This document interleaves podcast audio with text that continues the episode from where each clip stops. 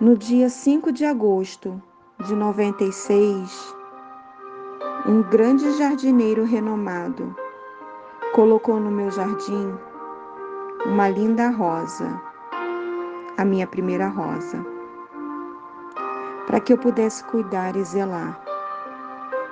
Essa rosa foi regada com amor, com carinho, com a palavra ou seja, com todos os frutos do Espírito.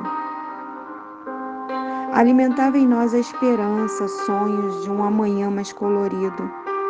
Porém, essa rosa sofreu as intempéries do mundo e, no auge da sua adolescência, ela foi roubada do meu jardim,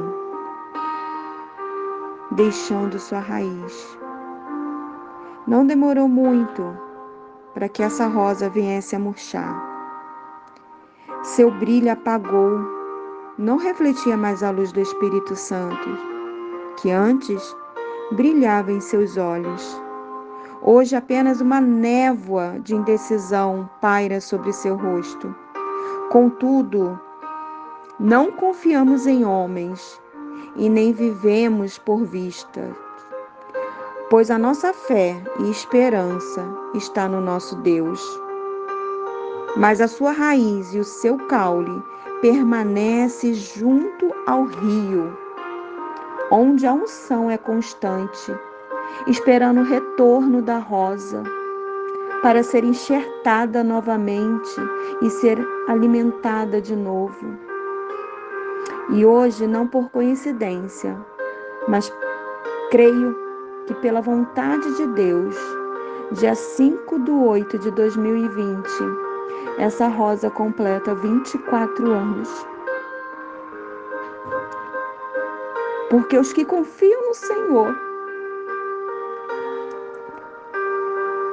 são como os montes de Sião, que não se abalam, mas permanece para sempre. Essa rosa é minha filha e se chama Emily. O que Deus prometeu, Ele vai cumprir, assim como a palavra diz que o amanhã pertence a Deus. Só temos que acreditar e confiar